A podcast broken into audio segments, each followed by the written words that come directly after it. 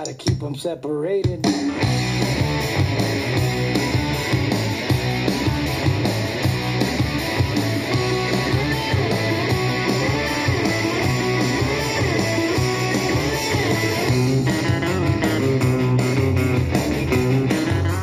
Muito bom dia! Seja bem-vindo ao Morning Galo da Central do Investidor, a sua dose diária de informação, bom humor, história e muito rock and roll. A Central do Investidor é o braço educacional do grupo Esperato, um escritório de investimentos com 13 anos de história e mais de 11 mil clientes, e que está de braços abertos para lhe atender em todo o nosso Brasil varonil. Acesse aí esperatoinvestimentos.com.br e venha conhecer o nosso trabalho. Eu sou o Felipe Teixeira, sou assessor de investimentos na XP e na Esperato. O meu código é o 36194. Claro que será um enorme prazer cuidar dos teus investimentos. Ao som de The Offspring, do álbum Smash, um álbum de 1994, um ano mágico para nós brasileiros, né? Os californianos do The Offspring, que ao lançar o Smash, uh, bateram um recorde que eu acho que dura até hoje, como o álbum mais vendido de todos os tempos por uma gravadora independente. Vale a pena aí tu conhecer o álbum Smash do The Offspring, um álbum que moldou o caráter lá nos anos 90, né? E dito isso, nós vamos destacar o que de mais importante deve movimentar o mercado financeiro nesta terça-feira, 9 de janeiro. Faltam 357 dias para acabar o ano e 36 dias para o carnaval.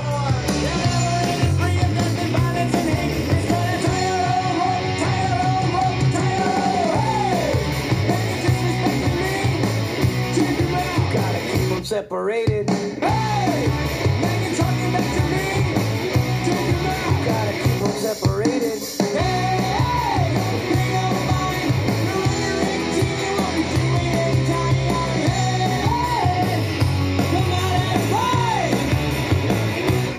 Muito bem, são 6 horas e 43 minutos, 25 graus aqui em Itapema. Hoje é Dia Internacional do Astronauta, o profissional que é treinado para realizar viagens espaciais, seja para comandar, pilotar, servir como membro da tripulação de uma nave espacial ou desempenhando atividades extraveiculares. Tecnicamente, considera-se astronauta ou um cosmonauta, né, que é uma outra designação comum, todo aquele que empreenda um voo suborbital sem entrar em órbita ou um voo orbital de no mínimo 100 km de altitude, uh, considerado o limite externo da atmosfera terrestre. Embora geralmente reservado para profissionais viajantes, por vezes o termo é aplicado a qualquer pessoa que viaja no espaço, incluindo cientistas, políticos, jornalistas e turistas. Agora bora voltar para as aulas de história do primeiro grau, porque hoje é dia do fico aqui no Brasil, né, que ocorreu em 9 de janeiro de 1822 e foi protagonizado pelo regente, o príncipe regente do Brasil, o Dom Pedro I, na época o príncipe Dom Pedro, quando decidiu contrariar as ordens das cortes portuguesas e permanecer aqui no Brasil. O evento recebeu esse nome porque, na ocasião, Dom Pedro proferiu, ou teria proferido, a frase que se tornaria célebre: Se é para o bem de todos e felicidade geral da nação, estou pronto. Digam ao povo que fico. E recentemente tivemos uma outra data que entrará para a história, que foi o 30 de dezembro de 2022, né, que ficará conhecido como o Dia do Fujo, né, quando um ex-presidente da República picou a mula para Orlando, né, levando na bagagem relógio, colar, cavalo de ouro, não é verdade? Mas isso é uma outra história, né? Que a Polícia Federal anda investigando. Bom, aniversariam hoje os municípios de Formosa do Sul e Balneário Barra do Sul, aqui em Santa Catarina, e o município de Itaporanga, no estado da Paraíba. E agora sim, depois de envelhecer vocês com tanto conhecimento, vamos direto ao que interessa. Mas antes, se você gosta do conteúdo aqui da Central do Investidor, nos ajude compartilhando o podcast com um amigo, com uma amiga, para somar as outras 1.500 pessoinhas que não se misturam com a gentalha. Você pode me seguir também lá no Instagram, no Felipe_ST aproveita para seguir a gente no Spotify clicando ali no coraçãozinho e, se possível, avalie a gente com as cinco estrelas, que faz tempo, viu, que a gente não ganha uma avaliação nova. Dito isso, é isso aí, gentalha, gentalha, gentalha, ao som de Titãs, vamos operar.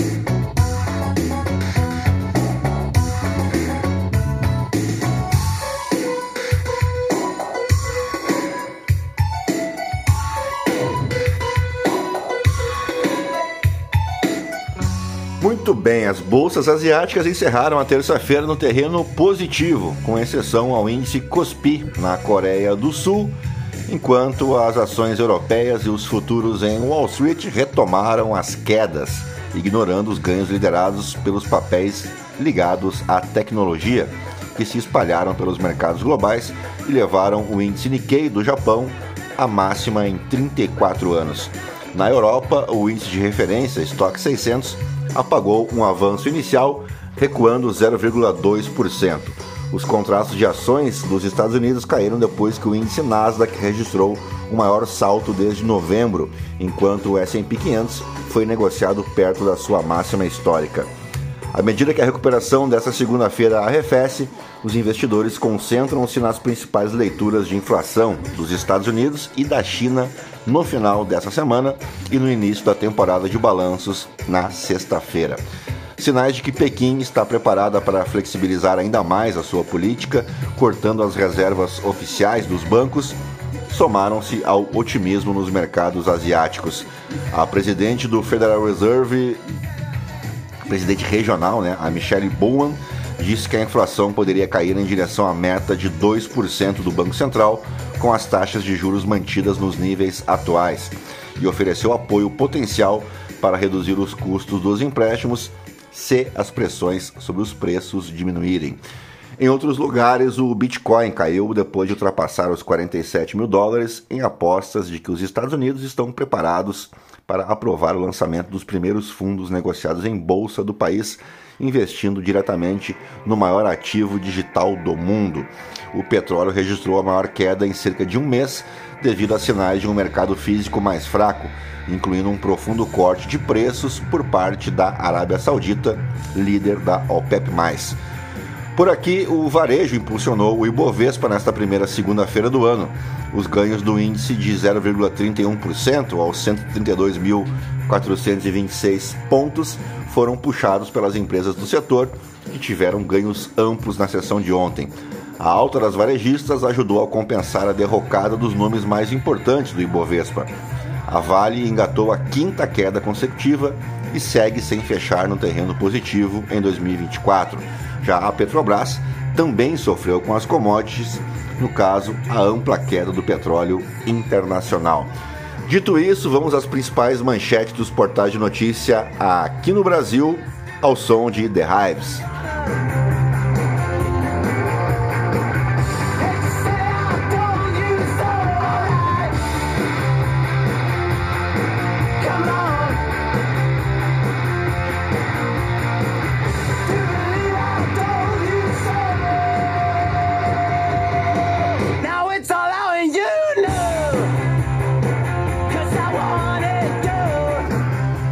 Muito bem, começamos pelo Estadão. Que setores da economia brasileira vão bombar em 2024? Tecnologia e atacarejos regionais são apostas.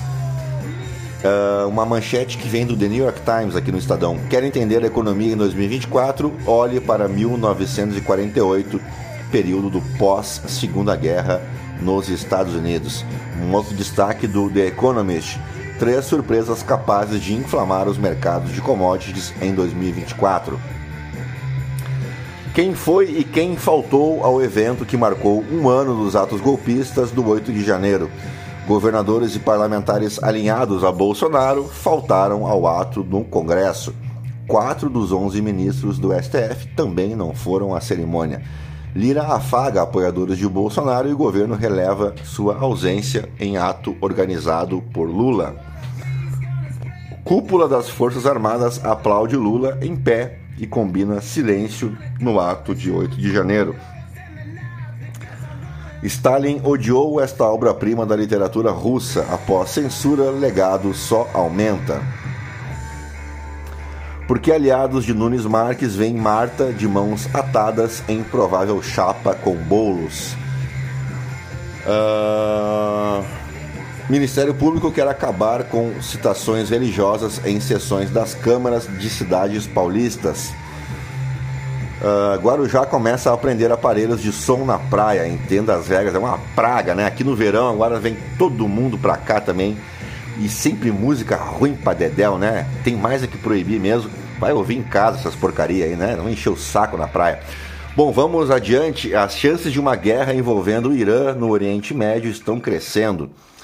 Saidinha de presos. Quantos detentos de São Paulo não voltaram após o feriado de Natal? USP abre recurso de verão. A, desculpa, USP abre cursos de verão a partir de 70 reais. Veja quais são as áreas e como participar. Vamos para a Folha de São Paulo. Evento 2 de janeiro mostra Lula e STF com discursos alinhados, mas Congresso dividido. Buscador da Folha mostra todas as vagas no Enem dos concursos públicos. Vereadores não podem retirar assinaturas de CPI que mira Padre Júlio, diz Câmara de São Paulo. Bancada evangélica dá sobrevida à investigação que mira Paroco. Após fortes chuvas, moradores de São Paulo voltam a ficar sem luz. Mas o importante em São Paulo é investigar o padre Júlio Lancelotti, né? É brincadeira. Pacheco faz reunião sobre o Ministério Público da Reoneração em meio à pressão de frentes contra o texto eu arriscaria dizer que não gosto de apostar dinheiro, mas arriscaria de dizer aqui que não vai passar essa reoneração no Congresso, ao menos neste momento. A não ser que o governo, mais uma vez, tenha que abrir a guaiaca, né? E aí liberar mais e mais uh, medidas, emendas parlamentares, uh, porque é assim que a banda toca, infelizmente, né? Milley se muda para a residência oficial da Argentina após suposta limpeza energética presidente espera a construção de canil para cães clonados na Quinta de Olivos. É uma loucura, né? É uma loucura. É, não sei nem o que falar. Vamos em frente, né? Bolsonaristas do MDB no Rio é carta na manga em negociação com PL por Nunes em 2024. Saiba quem é o líder de igreja internacional acusado de torturar e estuprar fiéis. Reportagem revela evidência de abusos e tortura generalizado por T.B. Joshua. Claro que é, todas as torturas e estupros foram feitas de maneira muito cristã, né? Controladoridade, controladoridade São Paulo multa em 17,8 milhões entidade que geria teatro municipal. Não, que tá, tá, mal escrito aqui, o título tá com erro de português. É Controladoria de São Paulo. É que tá tudo junto aqui, me embananei. Mas Controladoria de São Paulo multa em 17 milhões entidade que geria teatro municipal. Vamos para o valor econômico. Não há perdão para quem atenta contra a democracia, afirma Lula em ato pelo 8 de janeiro, assim como não deveria haver perdão para quem desvia dinheiro público, para quem forma quadrilha, né, para quem toma de assalto o Palácio do Planalto, para quem, uh, como é que vamos dizer assim, é líder de organização criminosa, né? Mas uh, nem sempre, né? Isso se cumpre e parece que o perdão veio nas urnas, né? Na última eleição e está aí o atual presidente no seu terceiro mandato, que não me deixa mentir. Construção de navios faz Engepron liderar déficit entre estatais. Argentina, cotação de dólar financeiro é recorde. Alienação de herança assina disputa entre irmãos Klein. Atacadão emitirá um bilhão de reais em debêntures para compra de agropecuários. Chinês é o segundo maior proprietário estrangeiro de terras nos Estados Unidos. Padre Júlio encontra prefeitos de São Paulo após ameaça de CPI. Ainda há 7 bilhões e meio de reais esquecido nos bancos brasileiros. Manda pra cá que nós damos um jeito. Vamos de O Globo. Merval Pereira, politização tirou do ato contra o 8 de janeiro o caráter institucional. Malu Gaspar, Bolsonaro é sujeito oculto dos discursos de Moraes e Lula no 8 de janeiro, e eu colocaria aí o discurso do PGR, né, o novo PGR, o Paulo Gonet, também usou ali o Bolsonaro como sujeito oculto da sua fala. Carlos Andreasa, crítica construtiva, ministro Alexandre de Moraes. Léo Aversa, a autoestima. Não. Homem de meia idade, um iludido cheio de autoestima. Defesa da democracia mobiliza parlamentares nas redes, mas bolsonarismo domina a repercussão. Entre as 25 postagens com mais compartilhamentos, apenas 5 foram em defesa do evento de Lula. Telegram tem disputa de versões entre orgulho e conspiração, um ano após o 8 de janeiro. Laboratório de Humanidades Digitais da Universidade Federal da Bahia analisou 2,5 mil mensagens da extrema-direita. O Telegram, que é um lixo, né? Um lixo de... O Telegram e o Twitter junta o que há de pior na humanidade, né? Esse Telegram, e eu falo com propriedade, que eu tenho um canal no Telegram há mais de 5 anos, mas é um lixo digital, né? O que tem de vagabundo ali, de golpista, de assassino, de traficante, junta tudo de pedófilo, tudo que há de pior na humanidade está no Telegram e está no Twitter. O Telegram que sequer tem representante legal aqui no Brasil. Mas o que, que vão fazer, né? A gente precisa, precisa trabalhar precisa de uma ferramenta que nos permita criar um canal de comunicação. Então, lá estamos, né? Mas que é um negócio assim nojento, o tal do Telegram. É nojento mesmo. Check-up, férias na Europa e falta de convite. O que governadores bolsonaristas alegaram para não ir? Uh, eleições tornam urgente a regulação das redes sociais. Olha, tudo indica que essas eleições desse ano serão de doer, né? O que vai ter de mentira, ah, agora utilizando a inteligência artificial para criar vozes, criar vídeos uh, falsos, né? E as pessoas adoram, né? Adoram cair nesses golpes aí. Se não for regulado, imagina o que, que vai ser a eleição de 2026, né? Uh, vamos para o Poder 360. Não há perdão para quem atentar contra seu país, diz Lula em ato de 8 de janeiro. Barroso, o Brasil precisa de choque de civilidade. Golpe é fantasia para legitimar polarização, afirma Aldo Rebelo. Nunca temi pela democracia, diz Mendonça, o ministro Mendonça, né? Uh... Ministros são avisados que medida provisória da remuneração não passa no plenário. Olha aí, ó. Acho que eu estou indo no caminho certo. Saiba como votar e ser voltar a ser MEI após ser excluído do Simples Nacional. Vamos de Metrópolis. Pauta econômica não resolvida em 2023 assombra início de, de ano de Lula. MP da reoneração foi editada no apagar das luzes de 23. O governo calcula que sua rejeição ou devolução pode prejudicar meta de déficit zero. Guilherme Amado, novo técnico da seleção, Dorival é processado por dívida de IPTU. Igor Gadelha, novo líder do PSB, articula projeto para confiscar bens de golpistas. Ricardo Noblar, há um ano, tentativa de golpe, une o país em defesa da democracia. Não vi essa união, não, o, o Ricardo Noblar. Lilian Tarram, PMDF terá novo comandante-geral, Coronel Ana Paula Barros Rabka. Briga de 15 bilhões de reais. Ministra reabre inquérito sobre hackeamento da JIF. Vídeo: preso diz que roubou o relógio de Roberto Calil porque será pai. Imagina se todo mundo pudesse usar uma desculpa por roubar, né? A gente tava lascado. Uh... Ah, vamos para os aniversariantes do dia, porque o resto aqui é tudo fofocas da gentalha, né? O dia 9 de janeiro marca o nascimento de Richard Milhouse Nixon advogado e político norte-americano que serviu como 37º presidente dos Estados Unidos entre 1969 até 1974, quando se tornou o primeiro e único presidente a renunciar ao cargo de presidente dos Estados Unidos.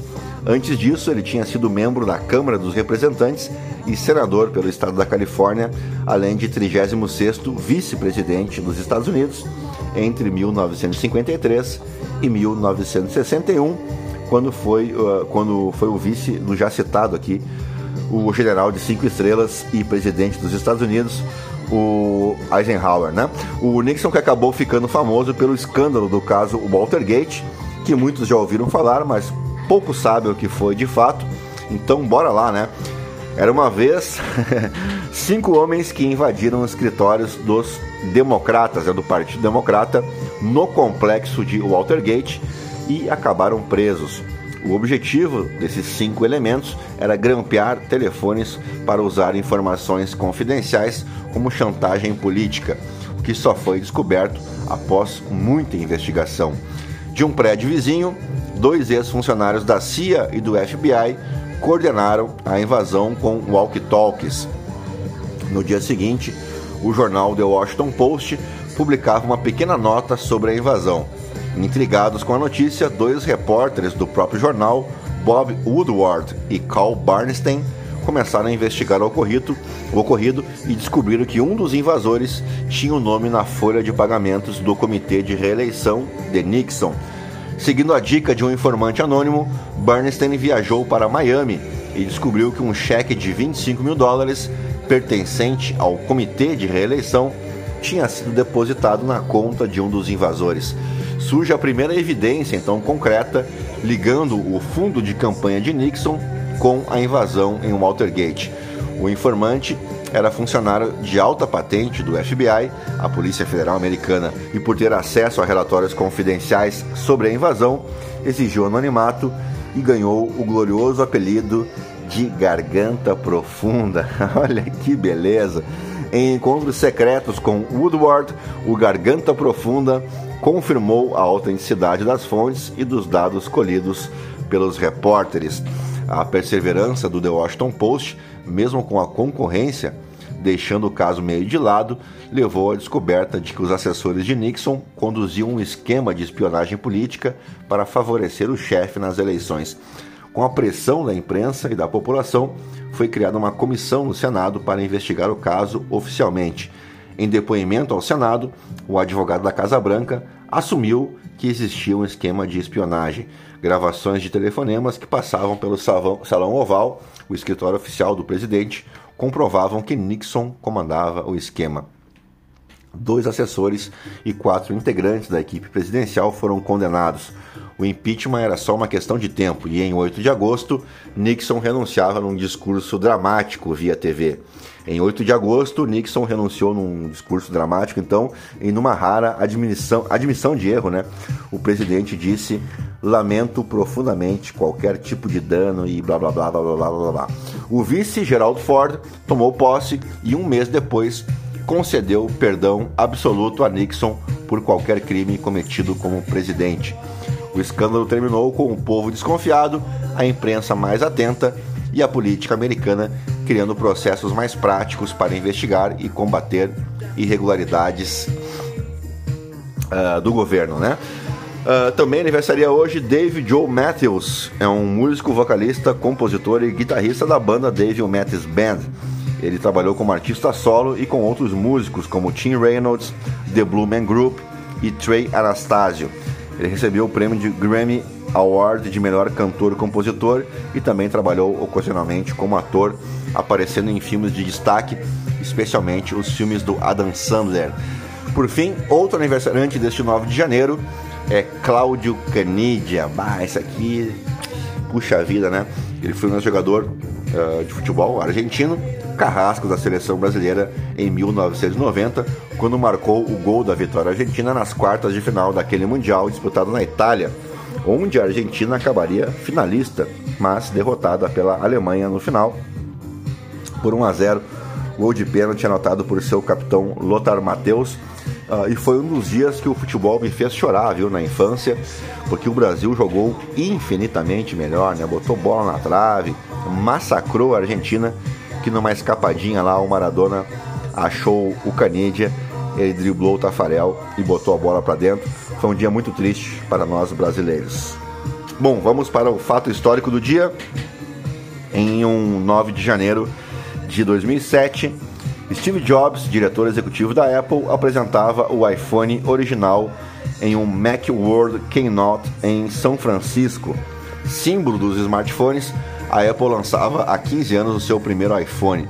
O anúncio oficial do produto aconteceu em 9 de janeiro de 2007, mas o lançamento nos mercados americanos veio mais tarde, em 29 de junho daquele ano. No Brasil, o primeiro a chegar foi o da segunda versão, o iPhone 3G, em 2008. Hoje, um total de 34 séries de iPhones já chegaram à mão dos consumidores uh, e acho que marcou para sempre né, o, o pioneirismo da Apple nos smartphones e um dos fatores que sustentaram a relevância da marca ao longo dos anos uh, foi a criação não apenas de novos produtos, mas de todo um ecossistema digital. Dito isso, fechamos o nosso Morning Galo dessa terça-feira, 9 de janeiro, agradecendo a tua audiência, a tua paciência e te convidando para o nosso Morning Galo de amanhã, tá bom? Fique na companhia de Blur e eu volto então amanhã em mais uma edição do Morning Galo. Tchau, fui!